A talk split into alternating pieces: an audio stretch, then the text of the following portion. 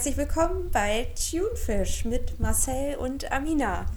Marcel, was hast du da gerade gespielt? Ich habe gespielt Hush von Deep Purple, von ihrem oh. aller, allererstesten Album Shades of Deep Purple. Shades of Deep Purple. Ist das ein Hinweis auf das Thema unserer heutigen Folge? Oh, das hast du aber gut äh, kombiniert. das, ist, das liegt da. Äh, ja. Genau. Wir wollen heute über, beziehungsweise ich möchte heute über die Purple reden und Amina muss mir leider zuhören. Ähm, ich höre zu und löcher dich mit Fragen. Genau, das ist genau das, was ich möchte. Genauer gesagt, die Purple Mark 1. Der ein oder andere findige Zuhörer, der sich mit Deep Purple auskennt, weiß vielleicht schon, worum es geht. Weißt du denn auch, beziehungsweise was ist erstmal, was ist erstmal deine erste Assoziation, wenn ich Deep Purple sage? Smoke on the Water natürlich. Natürlich. Ganz langweilig, aber. Ist ja. eines der bekanntesten Riffs der Rockgeschichte.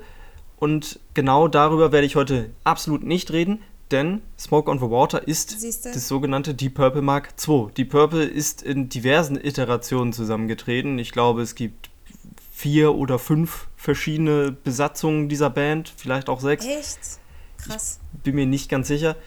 Ähm, aber heute möchte ich über die erste Iteration reden, nämlich Mark I oder Mark I. Ähm, hast du eine Ahnung, wann die gegründet wurden? Hm, ich rate, ich habe keine Ahnung, vielleicht Ende der 60er? Ende der 60er ist gut. Genauer gesagt 1968. Genau. Ah, da ist die erste Deep Purple Band zusammengetreten. Die Gründungsmitglieder waren John Lord, Richie Blackmore, Ian Pace, Rod Evans und Nick Simper. Richie Blackmore kennt man, glaube ich, als Gitarrengott weit und breit. Mhm. War auch In lange Zeit bei Deep Purple. John Lord als äh, großer, einer der großen Keyboarder und äh, auch Hammond-Orgelspieler der Rockgeschichte eigentlich. Ian mhm. Pace, mhm. das einzige Mitglied von Deep Purple, das immer dabei war. Durch die Bandgeschichte bis heute, genau. Ian Pace, der Drummer, mhm. Rod Evans als Sänger, Nick Simper am Bass. So, klingt erstmal ganz, ganz Das ist nett. quasi die Urbesetzung.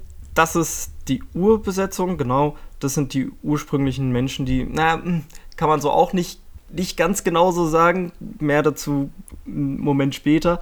Erstmal noch mhm. kurz abklappern, so äh, ursprünglicher Name der Band sollte Roundabout sein, also Kreisverkehr. Das haben sich dann nach. Echt? Kann man sich gar nicht mehr vorstellen, dass Deep Purple anders heißen sollte. Aber die haben sich nach einer kurzen Tour durch Skandinavien als Roundabout haben sich entschieden, äh, wir möchten einen anderen Namen. Und das ist so vonstatten gegangen, dass jedes Bandmitglied einfach einen Namen im Probenraum an die Wand quasi genagelt hat. Mhm. Und man sich dann entschieden hat. Deep Purple war der Vorschlag, auf, sich, auf den sich alle einigen konnten. Der zweite Vorschlag wäre tatsächlich Concrete God gewesen, was auch cool klingt, aber damals war man der Meinung, ist ein bisschen zu harsh. Ja, ich wollte gerade sagen, gibt es nicht irgendeine Band, die heißt Concrete Titan oder so? Das kann da sein. Bin ich überfragt F tatsächlich. Genau, und der Name Deep Purple laut Richie Blackmore ist es der Lieblingssong seiner Großmutter gewesen. Ist ein Jazzstandard aus den 30ern und Echt? er hat, er hat einfach gesagt, cool, meiner Omi, die möchte bestimmt unsere Musik hören. Da können wir der Omi zuliebe unsere Band auch Deep Purple nennen. Eigentlich ganz oh, witzig. Wenn ich das weiß, dann weicht mein Herz gleich auf. Oder? Das erwartet man Sehr nicht von diesen von den harten Rocker-Typen aus den 60er, 70er Jahren. Dass sie da nee, ein Herz für Omi nicht. haben. Ja. Genau, und ja, in dieser. Stimmt. Und die Purple haben dann in der ursprünglichen Besetzung zwischen Mai 1968 und März 1969, also mhm. neun, zehn Monate, drei Alben aufgenommen. Oh, krass. Drei ganze Alben. War spektakulär. Weshalb weshalb es genau drei sind und weshalb es nicht mehr oder weniger waren, werde ich auch noch kurz drauf eingehen. Jetzt zur Gründungsgeschichte, beziehungsweise zur eigentlichen Geschichte, nachdem wir so die groben bibliografischen Sachen einmal abgearbeitet haben. Mhm. Also ich werde nicht alle Namen und alle Bands, in denen die Leute involviert waren, nennen, weil das sind A, zu viele und B, auch vollkommen irrelevante Dinge. die mhm. heute keinen Bestand mehr haben, die quasi kaum jemand mehr kennt. Dementsprechend habe ich mir die Freiheit genommen, so ein bisschen was rauszutrimmen, damit das Ganze noch verdaubar und nicht einfach 60.000 Namen auf einen Schlag sind. Ja, genau. Weniger ist mehr. Dachte ich mir auch fast, beziehungsweise ich wollte einfach, dass man sich das vielleicht auch ein bisschen merken kann. ja. Genau, ein Namen, den ich jetzt noch, ich noch. Ah ja, bitte, Frage. Genau, eine Frage und zwar in den, diese, in, von den ersten drei Alben. Ja. War da ein Lied dabei, was die Zuhörer vielleicht kennen könnten? Ein Kultklassiker von Deep Purple? Oder kam das erst später? Also der große Durchbruch ist tatsächlich erst später gekommen. Ah. Die bekanntesten Songs. Wir uns noch in unbekannten Gewässern. Genau, also. Mhm. Genau, der bekannteste Song dürfte Hush sein, das, was ich am Anfang so wunderbar auf dem Kazoo eingespielt habe. Ein Genuss für die Ohren. genau. Hush, ähm, dann hatten sie Cover von Hey Joe, von mhm, wie Jimi genau. Hendrix es bekannt gemacht hat, ein Cover von den Beatles, in Help. Mhm. Also alles schon ganz klar. interessant und sie haben allgemein in der Bandgeschichte, beziehungsweise in den ersten drei Alben, in, wenn ich sage Bandgeschichte, meine ich halt diesen ersten Abschnitt der Bandgeschichte, äh, mhm. häufiger Sachen auch einfach gecovert. Auf dem zweiten Album waren auch zwei Cover, glaube ich, noch mit drauf. Einmal Kentucky Woman und River Deep Mountain High. Boah, ja, stimmt, das ist auch richtig gut. Das sind alles so Songs, die man vielleicht kennt, aber wahrscheinlich selten in der Form oder in der Version von Deep Purple gehört hat. Aber dazu mhm. auch später noch ein ganz klein wenig. Jetzt möchte ich erstmal noch einen Namen einführen, nämlich Chris Curtis. Chris Curtis. Okay. Ein Mann, war, ja? ein Mann, den niemand kennt. Chris Curtis war ein Drummer in einer Band, die sich irgendwann aufgelöst hat. Und dann hatte Chris Curtis eine richtig geile Idee. Was, okay. wenn ich eine Band gründe, in der ich das einzig stetige Mitglied bin und alles andere durchrotierende Musiker sind, die allerdings alle schon bekannt sind. Er wollte quasi so eine Art Supergroup gründen, in der er der einzige Mensch ist, der Bestand hat. Mhm, mh. Und diese Supergroup sollte Roundabout heißen, weil wie in einem Kreisverkehr stetig die Musiker dazu und wieder rauskommen. Ey, das ist ja tief philosophisch. Cool. Ja, ob es jetzt super tief philosophisch ist oder einfach ich schon. schnell gedacht und schnell assoziiert sei mal dahingestellt. Oder metaphorisch passt vielleicht besser. ja. Mit dem ist Kreisverkehr eine, ist, kann ich mir das gut vorstellen. Ist eine schöne Metapher. Und dann haben wir auch schon geklärt, woher der Name Roundabout kam. Jetzt wird dir aber aufgefallen sein, dass ich gesagt habe, Drummer war Ian Pace und Chris Curtis ist der Name, der bisher nicht aufgetreten ist. Genau. Kommt, weil Chris Curtis an der tatsächlichen Gründung der Band dann nicht mehr beteiligt war. Der hat oh. gesagt, cool, tolle Idee, ich will das machen, hat zwei Investoren in London, glaube ich, angequatscht, gesagt, hey, ich habe hier eine richtig geile Idee für eine Band und die Leute haben gesagt, naja, was auch immer, hier hast du ein bisschen Geld, viel Spaß, such mal ein paar Leute. Mhm. Und er kannte dann John Lord, der zu dem Zeitpunkt in irgendeiner Begleitband gespielt hat, zusammen mit äh, Nick Simper, dem späteren Bassisten. Und John Lord hat gesagt, okay, cool, ich schaue mir das mal an mhm. und hat nebenbei dann auch noch Kontakt hergestellt zu Richie Blackmore, der wiederum, also beziehungsweise der Kontakt wurde über Nick Simper hergestellt, weil Nick Simper kannte Richie Blackmore daher, dass die beide ziemlich zeitgleich und in einer ähnlichen Region oder in derselben Region angefangen haben, Musik zu machen. Und mhm. da kannte man sich dann einfach. Deswegen hat er gesagt, hey, wenn du noch einen Gitarristen brauchst, hier, der Richie Blackmore ist ziemlich gut. Naja, gesagt, getan. John Lord ist dann zum Vorspielen gekommen. Richie Blackmore, der zu dem Zeitpunkt in Hamburg unterwegs war, hat man auch eingeflogen. Hamburg, meine Perle. War alles super. Dann hat Chris Curtis gesagt, ah, ich habe eigentlich gar kein Interesse mehr dran, das zu machen, weil ich viel mehr Bock habe, LSD zu nehmen und richtig abzugehen. okay. Das war es so in etwa. Also er war wohl dann nicht mehr der umgänglichste Mensch, weil er wirklich ein starkes Drogenproblem hatte und auch kein Interesse mhm. mehr dran hatte, dieses Projekt fortzuführen. Die beiden Investoren, die jetzt allerdings schon ne, Geld investiert hatten und John Lord und Richie Blackmore zusammen spielen haben hören, haben sich gedacht, ha, da könnte man was draus machen, weil sie haben quasi direkt diese Grundlage für die Deep Purple typischen Duelle, sage ich mal, zwischen der Hammond-Orgel und der Gitarre. Das war die Grundlage. Mhm. Darauf hat alles angefangen, beziehungsweise damit hat alles angefangen. Und sie haben dann John Lord gesagt, hey, möchtest du nicht versuchen, diese Band zusammenzustellen? Gesagt, getan. John Lord hat also nochmal Richie Blackmore eingeladen, der wieder aus Hamburg angeflogen Ja. kam. Hat seinen alten Kumpel Nick Simper gefragt, ob der nicht Bock hätte. Nick Simper hat gesagt, klar, warum nicht? Genau. Weißt du, wie alt die ungefähr waren? Anfang der Zeit? 20. Und das waren alles junge Menschen zu dem Zeitpunkt. Die sind halt alle Mitte bis Ende der 40er geboren, glaube ich. Dementsprechend sind es jetzt alles alte Menschen. Daher die Frage, lebt Ja, genau. noch? Wie gesagt, häufig gerechtfertigt bei der Musik, die ich höre. Mhm. Genau, also Chris Curtis hat in einer WG mit John Lord gelebt. John Lord hat in einer Band mit Nick Simper gespielt. Äh, Nick Simper wiederum kannte Richie Blackmore. Und dann ist es halt alles irgendwie so zusammengekommen, beziehungsweise dann auseinandergefallen. Erstmal, als Chris Curtis gesagt hat, äh, lieber nicht. Und dann haben sie überlegt, okay, wir brauchen einen Sänger und wir brauchen einen Drummer. Drummer haben sie ursprünglich auch aus der Band genommen, wo Nick Simper und John Lord zusammengespielt hatten. Der Name ist jetzt nicht weiter wichtig, weil der wirklich nur kurz dabei war. Die haben nebenbei halt sehr viele Auditions gehabt für einen Sänger. Laut Nick Simper haben die sich Dutzende Sänger angehört, bis sie Rod Evans getroffen haben. Und Rod Evans hat Okay. einfach sehr gut zum Klang gepasst. Die Band war sich einig. Rod Evans hatte auch einen coolen Drummer dabei, namens Ian Pace. Und da der vorherige Drummer sowieso auch nicht so zufrieden war mit der Band, haben sie gesagt, okay, du bist raus, Ian Pace, komm rein und the rest is history, sozusagen. Zumindest was Ian Pace Mhm. angeht, der ja einfach Ja. seit Beginn da ist und nie gegangen ist.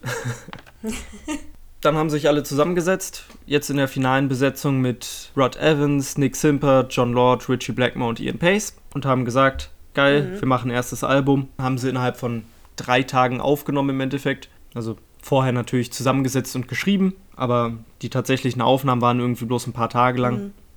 Wurde dann veröffentlicht. Ja. Mit Hush hatten sie auch eine sehr erfolgreiche Single, allerdings hauptsächlich in den USA. Das ist ein laufendes Motto. Diese Band in dieser Besetzung, die Purple Mark I, hatte in den USA sehr großen Erfolg.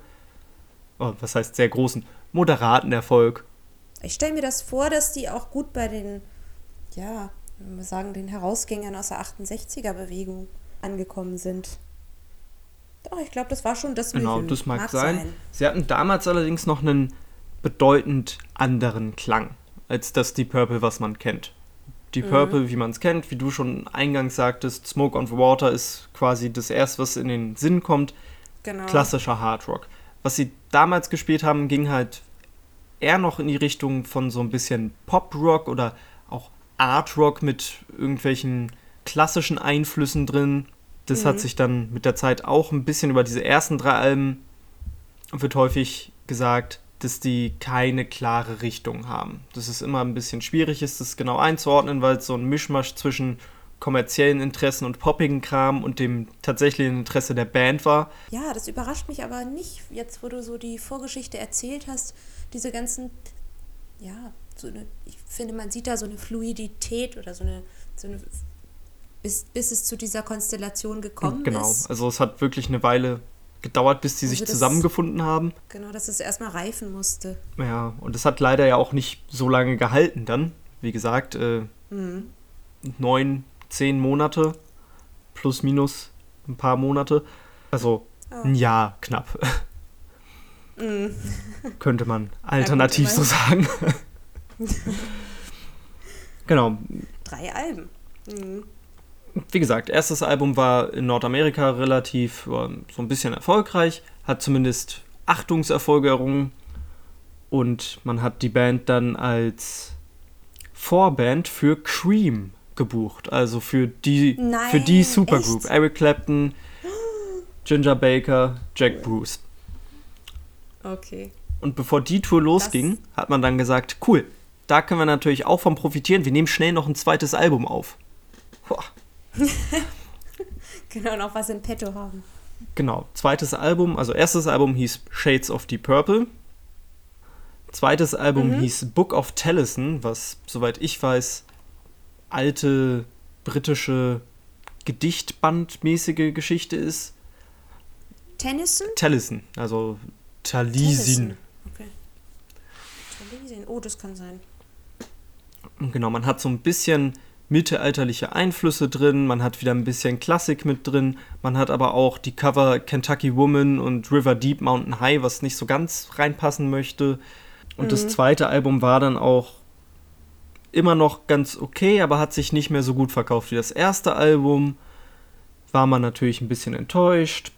Logisch, das Management ja. sagt, schnell, drittes Album, brauchen wir jetzt, das ist wichtig. Nächste. Mhm. Also ab, zurück ins Studio, drittes Album, beziehungsweise vorher erstmal noch eine Single, die einfach zu keinem Album gehörte. Amaretta hieß die Single. ähm, witzige Geschichte hinter dem Song tatsächlich. Der Song wurde ursprünglich von Rod Evans geschrieben, weil er eine Sängerin, die im Musical Hair mitgespielt hat, äh, für sich okay. gewinnen wollte. Deswegen hat er ihr den Song Amaretta geschrieben. Das finde ich auch immer gut. Songs, mit denen man sich Frauen angeln möchte, sind ja auch ein Klassiker in der Musikgeschichte. Oh, komm, das zieht. Das zieht jedes Mal. So schlecht der Song auch sein mag. Ja, oder so gut. Ich meine, äh, wir ja. hatten Eric Clapton schon angesprochen. Layla ist natürlich auch mhm. ein Klassiker an Songs, mit denen man sich Frauen angeln möchte. Im Zweifelsfall schon verheiratete Frauen. oh mein Gott, ja, genau. Oh Mann. Ja, also man hat. Okay, und das dritte Album hieß. Das dritte Album hieß Deep Purple. Einfach nur Deep Purple. Einfach nur Deep Purple. Hat man gesagt, geil, machen wir selbst betitelt. Wird heute auch einfach Deep Purple oder Deep Purple 3 genannt.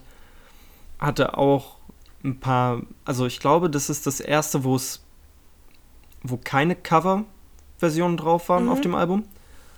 Man hatte stattdessen wirklich wieder mehr klassischen Einfluss mit dem Song April, der A erstmal zwölf Minuten lang ist und B ein wirkliches Orchester am Eingang hat, also als Intro. Ist ein fließender Übergang zwischen klassischer Musik und moderner Rockmusik gewesen damals.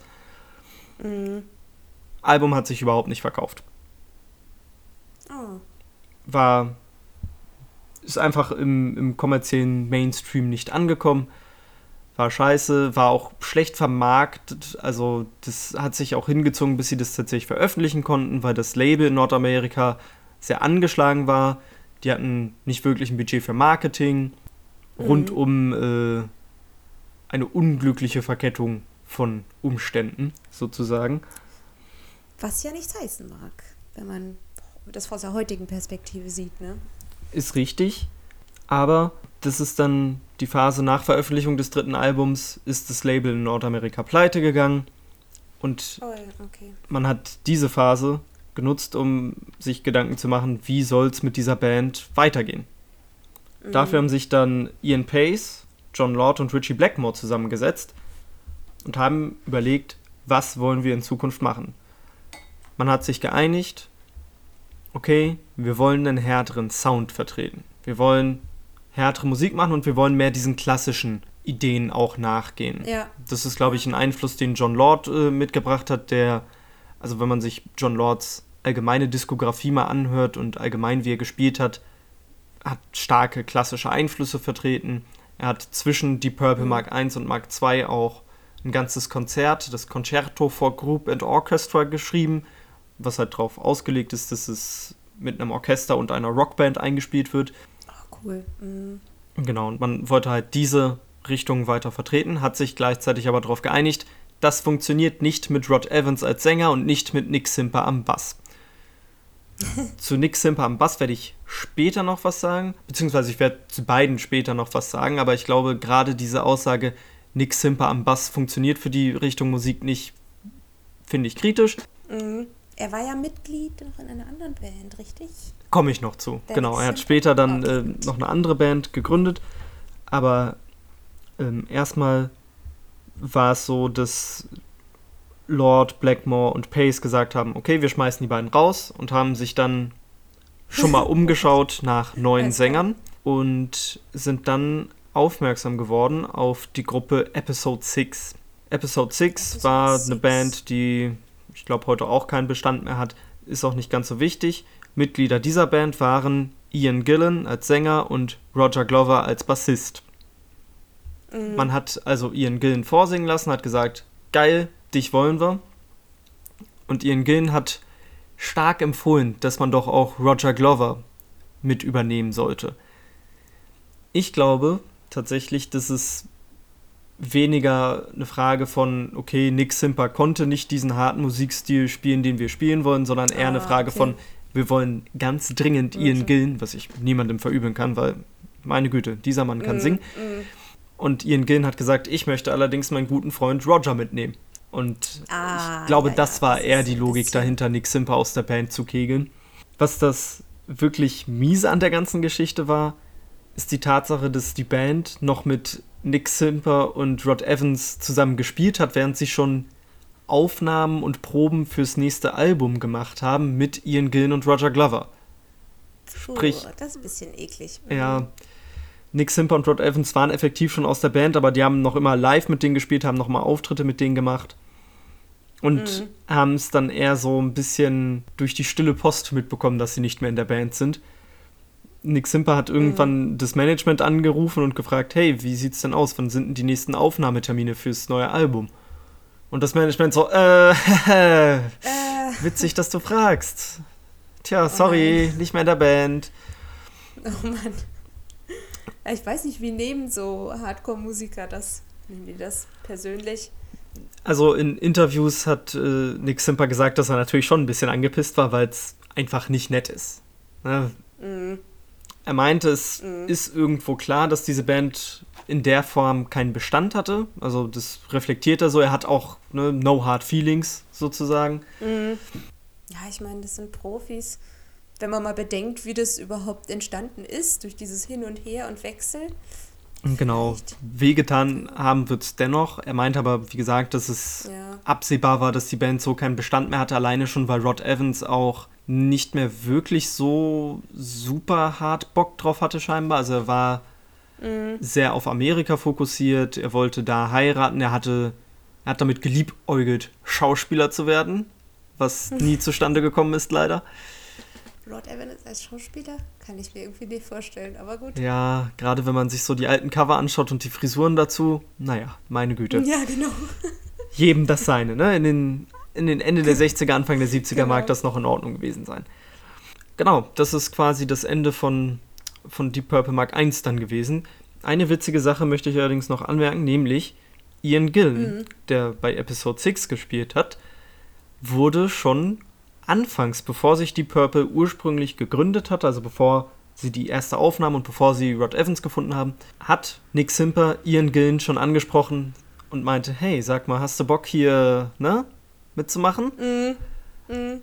Und Ian Gill meinte, na, ich glaube, euer Projekt wird niemals wirklich abheben. Und meine Band, Episode 6, das ist die Band, die richtig durchsteigen wird. Uiuiui, okay. Tja. ist ja auch so passiert. da ist es irgendwie noch ein bisschen bitterer, dass hinterher dadurch, dass Ian Gillen in die Band gekommen ist, Nick Simper rausgekegelt wurde eigentlich. Aber. Oh, stimmt, jetzt. Mm. Naja, gut kann man dann nichts mehr machen. Ja, shit happens. Deep Purple Mark 1 haben wir damit abgehakt. Ich möchte jetzt noch ganz kurz. Turbulent und spannend bis hierhin. Ich möchte jetzt noch ganz kurz zusammenfassen, was aus Nick Simper und Rod Evans geworden ist. Bitte, weil das finde ich nämlich auch spannend. Ich fange mal an mit Nick Simper. Das ist die versöhnlichere und nettere Geschichte von beiden, sage ich mal. Mhm. Und der ist nach Deep Purple in einer Begleitband von einer gewissen Marsha Hunt gelandet. Die Sängerin ist dann schwanger geworden, hat aufgehört zu touren. Er hat gesagt, hey, lass uns doch diese Begleitband umstrukturieren. Und aus dieser Band ist dann Warhorse geworden, was ich dir im, im Vorlauf mhm. zu dieser Episode gesagt habe, dass du dir mal das anhören solltest, nämlich aus genau diesem ich Grund. Hast du das Gefühl, dass der Bassist nicht zu dieser Musik gepasst hat? Weil Warhorse hat im Endeffekt so Musik gemacht, wo Deep Purple dann auch in die Richtung gegangen ist. So ein bisschen, ja, entfremdend. Tatsächlich, fandest du? Ja ich finde das Bassspiel von Nick Simper tatsächlich richtig geil. Weil ich finde, das ist so ein bisschen. Ein bisschen virtuoser ist, als man es von einem klassischen Rockbassisten, der einfach so ein bisschen vor sich hintrümmert, ja. gewohnt ist. Ja, auf jeden Fall. Äh, also virtuos ist vielleicht auch noch zu viel gesagt, aber ich finde es auf jeden Fall nicht unpassend, sagen wir mal so. Genau, Warhorse hat zwei Alben aufgenommen auf dem relativ bekannten Vertigo-Label, die mit dem coolen Kringel drauf, der auf dem Plattenteller dann so aussieht, als wäre das, naja, ein bisschen psychedelisch. Mhm. Ja. Ähm, haben leider nur optische zwei, Täuschung. leider nur zwei Alben aufgenommen, muss ich sagen, weil das Marketing auch wieder nicht so ganz gepasst hat, traurigerweise. Und Was ist denn los bei denen immer mit diesem Marketing? Aber gut. ist fast schon ein bisschen verflucht, würde ich sagen, aber Ja. genau. Und danach, nachdem sich dann nach dem zweiten Album Warhorse aufgelöst hat, ist Nick Simper nicht wirklich so in festen Bands irgendwie geblieben. Er ist mal hier, mal da aufgetaucht. Ähm, hatte eine Band, die sich nannte äh, Nick Simpers Fandango. Mit der hat er auch zwei Alben aufgenommen und dann hat sich aufgelöst.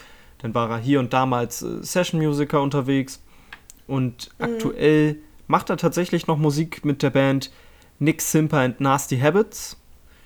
Die spielen ähm, Ah, Haupt okay. also die spielen viele Cover-Varianten von den alten Deep Purple Songs, also von Deep Purple Mark I, da wo Nick Simper halt beteiligt war. Aber haben 2015, glaube ich, auch ein Album mit originellem Material, also mit neuem Material veröffentlicht.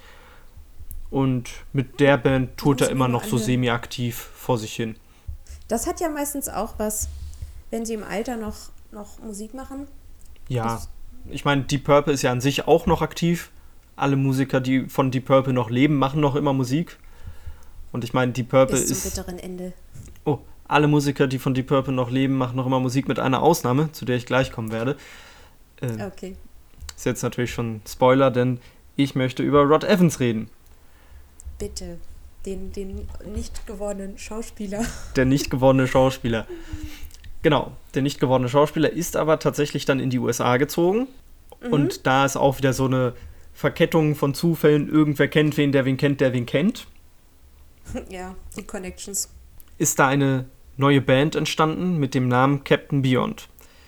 Mitglieder dieser Band waren unter anderem der Bassist und der Drummer von Iron Butterfly ursprünglich, was sehr cool Da ist. Ne? was. Iron Butterfly in der Garde da wieder. Dün, dün, dü, dü, dü, dün, dün, dün, dün. Mhm. Und Genau, die haben sich zusammengeschlossen, weil sie auch neue Musik machen wollten, haben dann äh, noch einen Musiker aus Johnny Winters Band, der gerade Pause gemacht hat, dazu gewonnen und haben vom Management gesagt, komm hier, der Typ, der bei Deep Purple war, der ist jetzt auch in den Staaten und hat gerade nichts zu tun. also haben sich produktiv zusammengesetzt und ein Album rausgeprügelt, was heute auch Kultstatus genießt, Captain Beyond, selbstbetiteltes Album. Das, was ich besonders cool finde, ist die erste Variante davon hatte so ein 3D-Wackelbild auf dem Cover. Super. Bin ich immer noch auf der Echt? Suche nach, Cool. das zu kaufen. Aber war US-exklusiv und Importkosten sind mir zu hoch. Mhm. Sehr psychedelisch, das Album. So habe ich es wahrgenommen. Genau, Weiß nicht, so ob man es schon da einsortieren kann, oder? ja, also so Psychedelic-Einflüsse, Hardrock-Einflüsse, Prog-Rock, was heutzutage häufig auch als eines der Vorreiteralben für Space Rock gilt, einfach auch der Thematik wegen. Und hat das ganze Theme der Band, wenn man sich äh, das Cover anguckt mit Captain Beyond, der da irgendwie so eine androgyne Figur, die im Weltall rumschwebt und so einen bunten Ja, Orb genau. hat. Super cool, passt sehr zur Zeit und auch persönlich eines meiner absoluten Lieblingsalben. Und ich finde gerade die Vocals von Rod Evans sind sehr, sehr gut. Also die passen perfekt zu diesem Album und ja, es ist nicht derselbe Stil, den die Purple verfolgt haben. Da passt Ian Gillen bedeutend besser zu, gebe ich offen und ehrlich zu. Trotz allem habe ich noch immer Okay. einen wirklichen Softspot für Rod Evans. Weil, Okay. ich weiß nicht. Vielleicht Ja. auch, weil seine Geschichte nicht ganz so toll endet. Sagen wir es mal so. Genau. Mhm. Denn Captain Beyond haben ein Album aufgenommen, danach haben sie noch ein Album aufgenommen, dafür haben sie den Drummer ausgetauscht, denn, naja, die Musikrichtung wurde dann ein bisschen kommerzieller. Das erste Album hatte so ein bisschen Medley-Charakter, dass halt alle Songs ineinander übergehen. Das nächste Album war dann traditioneller, leichter zu Okay. verdauen für den Mainstream. Habe ich bis heute noch immer nicht gehört tatsächlich, das Album, weil ich das nicht in die Griffe bekomme. Vereinzelte Songs, ja, aber das ganze Album bekomme ich nicht in die Griffe. Was meinst du, wo bekommt man sowas? Nur, nur noch als Platte?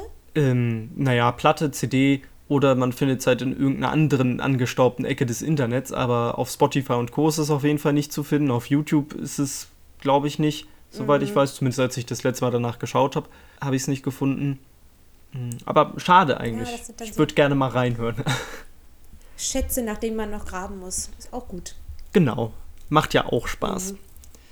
Mhm. So, zwei Alben. Ja, spannend. Und Rod Evans hatte nicht mehr so wirklich Bock. Dann ist er für ein paar, also das war dann 72, 73 rum. Mhm. Ich glaube, 74 hat die Band aufgehört zu touren oder vielleicht auch schon 73, ich bin mir gerade nicht mehr ganz sicher. Auf jeden Fall um den Zeitraum rum hat die Band aufgehört zu touren, hat sich dann erstmals aufgelöst. Rod Evans hat gesagt, mhm. er hat irgendwie nicht mehr so wirklich Bock, jetzt noch Musik zu machen, ist für ein paar Jahre von der Bildfläche verschwunden und dann 1980 wieder aufgetaucht. Und zwar mit einer Band, die sich mhm. selbst Deep Purple nannte. okay. Der wurde von irgendeiner so sehr zwielichtigen Firma angesprochen. Hat gesagt, hey, du warst doch mal bei Deep Purple, willst du wieder Deep Purple sein? Weil, ne, das war 1980, Deep Purple war Haushaltsname, sehr mhm. bekannt, sehr erfolgreich. Und er hat gesagt, klar, also haben sie ihm eine Band aus unbekannten Musikern irgendwie zusammengestellt, die vorher schon so getan haben, als wären sie Steppenwolf. das, das ist gut. Und sind Touren gegangen. Und das ging dann so weit, dass das tatsächliche Management von Deep Purple vor den Abenden der, der Auftritte von dem, wie es im Fankreis heißt, Bogus Deep Purple, ähm, mhm. haben sie Presseveröffentlichungen gemacht in den jeweiligen Tageszeitungen und haben dann gesagt, bei dem heutigen Auftritt von Deep Purple sind folgende Bandmitglieder nicht vertreten und haben halt alle möglichen Bandmitglieder aufgelistet. Wie viele waren das ungefähr bestimmt? Ähm, warte, lass mich kurz nachdenken. Wir haben John Lord, Richie Blackmore, Roger Glover, Ian Pace, Ian Gillen, äh, Glenn Hughes. Okay, es geht auf die 10 zu. Tommy Bolan mm, und David Coverdale, glaube ich. Acht Leute müssten hinkommen. Mhm. Alles Leute, die zu dem Zeitpunkt entweder in Deep Purple waren oder gerade sind. Und weil man sich diesen Spaß dann natürlich nicht gefallen lassen wollte, hat man gesagt, haha, wir verklagen Rod Evans für alles, was er jemals besessen hat, besitzen wird und momentan noch besitzen könnte. Mhm. Also hat er im Endeffekt alles verloren. Er hat auch jegliche Rechte für Tantiem an den ersten drei Alben verloren. Und danach ist Rod Evans einfach von der Bildfläche verschwunden. Mhm. Niemand hat ihn seitdem gesehen. Er ist komplett aus dem öffentlichen mhm. Leben zurück, hat, äh, also hat sich zurückgezogen. Aber man weiß, dass er lebt, oder? Er lebt noch. Ähm, die aktuellste Meldung, die ich darüber finden konnte, war 2015 hat sein ehemaliger Bandkollege aus Captain Beyond, der Drummer, ähm, ich glaube Bobby Caldwell, hat mhm. 2015 gesagt, dass er noch immer ab und an Kontakt mit Rod Evans hat und dass es ihm gut geht. Aber mehr weiß man nicht wirklich. Im Internet gibt es diverse Gerüchte. Es gibt so ein Video von so einer Versicherungsagentur, wo jemand, der Rod Evans heißt und alt aussieht und mit ein bisschen Fantasie könnte es vielleicht Rod Evans sein. Also Rod Evans, der mhm. Sänger. Äh, sicher ist man sich nicht wenn man auf Wikipedia schaut, steht da irgendwo was von wegen, dass er mittlerweile, ähm, was war so, so Atemtherapeutik äh, in, die, in die Berufsspalte eingetreten ist. Mhm. Das ist allerdings was, was ich nicht irgendwie verifizieren konnte. Das Einzige, was ich halt weiß, ist, dass es ihm 2015 noch gut ging. Mhm. Und 2016 wurde Deep Purple als Ganzes in die Hall of Fame, in die Rock'n'Roll Hall of Fame aufgenommen. Und dazu wurde auch Rod Evans eingeladen, aber ist nicht aufgetaucht. Okay. Ah, das hat immer so dieses, ja, erinnert mich natürlich auch an Sid Barrett. Ich weiß nicht, könnte man über Rod Evans sagen, dass er schon so ein bisschen der Geist von Deep Purple ist? Hätte ich jetzt nämlich mm. bei Sid Barrett immer das Gefühl gehabt, so. Glaube ich nicht. Also ich denke, Rod Evans hatte weniger Einfluss auf Deep Purple als Sid Barrett es für, ja, für Pink Floyd mhm. hatte. Mhm. Bedeutend weniger. Mhm wie gesagt, ich mag ihn als Sänger sehr. Ich finde die ersten drei Deep Purple-Alben immer noch sehr cool. Ich höre mir die gerne an. Und wie gesagt, Captain Beyond ist eines meiner absoluten Lieblingsalben. Aber. Das ist echt gut. allein die Tatsache, dass er so ein bisschen vergessen ist. Ich glaube, wenn du einige ja. Deep Purple-Fans fragst, wer Rod Evans war, na gut, ich denke mal, tatsächliche Deep Purple-Fans werden das vielleicht noch wissen, aber ne, Sid Barrett ist, glaube ich, eher ein Haushaltsname, als es Rod Evans ist in dem Kontext. Okay. Mhm. Und ja, ich finde es schade, dass man nichts mehr von ihm gehört hat, dass er einfach so verschwunden ist. Mhm. Ich meine, gut für ihn, beziehungsweise weniger gut dadurch, dass er halt auf alles, was er jemals besitzen wird, verklagt wurde. Aber. Oh Gott. Echt? Aber jetzt nur in Bezug auf die Band, oder? Ja, also, ne, die haben natürlich schon immense Schadensersatzforderungen gestellt in Millionenhöhe. Oh Gott. Ja, Und okay. das ist dann mehr als ein Rod Evans hatte. Ja, ja, klar. Aber so, wenn man das als Gesamtbild sieht, hat es schon was, also was Tragisches, aber auch was Inspirierendes. Ich weiß es nicht. Klar, tragisch auf jeden Fall. Und wie gesagt, ich finde es schade, dass Rod Evans einfach verschwunden ist, dass es nichts mehr von ihm zu hören gibt. Gleichzeitig respektiere ich natürlich auch, dass er nach den ganzen Verstrickungen auch einfach nichts mehr damit zu tun haben möchte. Dass er dieses Kapitel ja, genau. einfach abgeschlossen lassen möchte und in Ruhe seinen Lebensabend vollbringen möchte. Ja. Und kann ich auch verstehen. Ich meine, ohne Rod Evans Abgang sozusagen hätten wir mhm. wahrscheinlich nie das Deep Purple bekommen, wie wir es jetzt kennen, wie es bis heute quasi existiert und noch immer, es sind ja alles mittlerweile alte Männer, die noch genau. immer auf den Bühnen stehen. Ja, das gehört halt dazu, zum Prozess. Keine Ahnung. Wo ge, ge, mhm. gehobelt wird, fallen Späne oder so ähnlich. Ja, genau, habe ich mir auch genau. sagen lassen. Stimmt, der ist gut, oh, den, den kannte ich noch nicht. Den kanntest du noch nicht? Nee. Ernsthaft? Ich hätte wahrscheinlich okay. gesagt, irgendwie, keine Ahnung, wer zuerst kommt, mal zuerst. Ich verwechsel Sprichwörter immer. ja, wer zuerst kommt, der fängt mit Mäuse, fängt man Speck. Ja, genau. Ja, genau. Ähm, genau. ja aber das war's im Endeffekt. Das ist die Geschichte von Deep Purple Mark I und spezieller die von Nick Simper und Rod Evans. Ja, ich muss sagen, mega interessant. Gerade das Ende mit Rod Evans, das hat es so abgerundet. Ähm, das habe schon so eine ernüchternde Note, aber. Ernüchternd, aber auch abrundend im Sinne von mit diesem, weil es halt, wenn du viel über die Entstehungsgeschichte geredet hast, mhm. ähm, hat es schon so eine Dynamik vermittelt, dass ich glaube, wenn ich jetzt die Purple mir ein bestimmtes Album anhören würde, vielleicht von den ersten dreien jetzt oder auch danach, ähm, würde das ein bisschen mitschwingen. Ich fand es schon bereichernd, auf jeden Fall. Ja, freut mich, dass du das bereichernd findest. Ähm, als Hörempfehlung für alle, die jetzt mal Bock haben, da reinzuhören, natürlich die ersten drei Deep Purple-Alben. Shades of Deep Purple, Book of Taliesin und Deep Purple 3 oder einfach nur Deep Purple. Und mhm. wenn ihr es ein bisschen härter mögt, dann auch gerne Warhorse. Gerade das erste Album finde ich sehr, sehr cool. Man hat auch ähnliche Anleihen wie bei Deep Purple mit Gitarren- und Keyboard-Duellen oh ja. so ein bisschen. Der Sänger, würde ich sagen, ist Geschmackssache. Ich mag ihn sehr gerne. Der Mensch heißt Tony Ashton, wenn ich mich nicht täusche. Ist später dann auch noch ein bisschen rumgekommen in der mhm. Musikwelt. Mhm. Können wir vielleicht bei anderer Gelegenheit auch noch drüber reden. Ja, und Captain Beyond, genau. Und Captain Beyond. Captain Beyond nicht auf Spotify, aber immerhin auf äh, YouTube zu finden, beziehungsweise auf Spotify auch zu finden. Allerdings bloß das dritte Album, was dann ohne Rod Evans entstanden ist und ein paar grauenhafte Live-Aufnahmen. Also ich glaube, eine ah, okay. Live-Aufnahme war brauchbar, aber es gibt von dieser Band wirklich kaum verwertbare Live-Aufnahmen. Die hören sich alle an, als hätte da jemand mit seinem 70er Jahre Kassettendeck im, im Publikum gestanden und das einfach so aufgenommen. Wer weiß, vielleicht Was wahrscheinlich auch, so. auch ja, ja, war wahrscheinlich auch einfach der so. Fall. Ist ein bisschen schade, aber oh, immerhin, dass äh, die, okay. die originalen Alben geben so einen kleinen Einblick was Rod Evans noch sanglich drauf hatte. Das ist auf jeden Fall ein etwas anderer Stil als Deep Purple oder Warhorse ihn dann vertreten haben.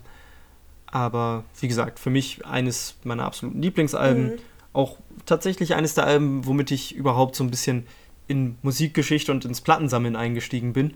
Habe ich mir damals äh, mhm.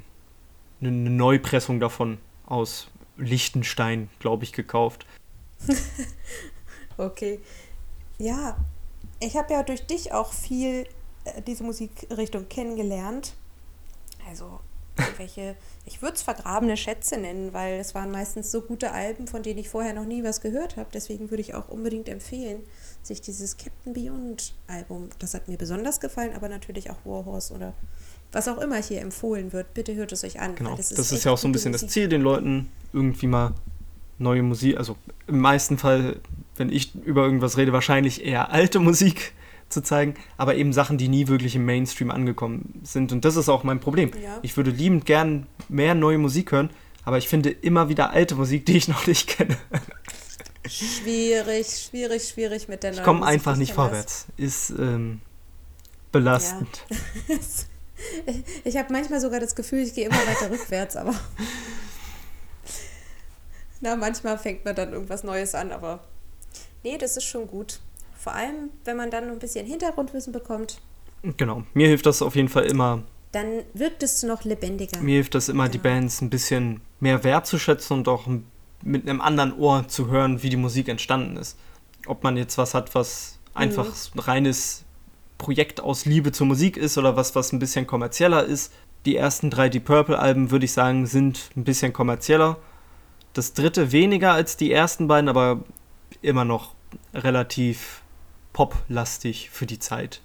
Mhm. Dann okay. haben wir unsere erste Episode geschafft, würde ich sagen. Haben wir das? Ich glaube schon. Ich habe nichts mehr. Es sei denn, du hast noch irgendwas, was dir auf der Seele brennt. Mir brennt ein Dank auf der Seele. Oh. Ich möchte mich bedanken, weil das war eine sehr, sehr interessante Vorstellung von den ersten, wenn ich es Babyschritten von Deep Purple und der ein oder anderen Verzweigung, die noch dazugehört. Und ja, ich danke dir. Ich danke fürs Zuhören. Das hat mir sehr gefallen. Sowohl dir als auch den vier Menschen, die sich das tatsächlich dann irgendwo auf irgendwelchen Plattformen angehört haben. Ach komm, das hören sich mehr an. Ich denke schon. Puh. Ich bin nicht so optimistisch, aber wie dem auch sei. Ähm, wir sind Tunefish. Und äh, wenn In ihr, Tat. Und wenn ihr uns irgendwas vorschlagen möchtet oder einfach sagen möchtet, wow, ihr seid richtig nervig, haltet bitte die Klappe, dann könnt ihr uns auf allen möglichen Social Media Kanälen erreichen, die wir bis dahin dann eingerichtet haben werden. Genau. So wie und wir euch Twitter ignorieren werden. Also Kritik wird natürlich nicht akzeptiert. Ja, genau.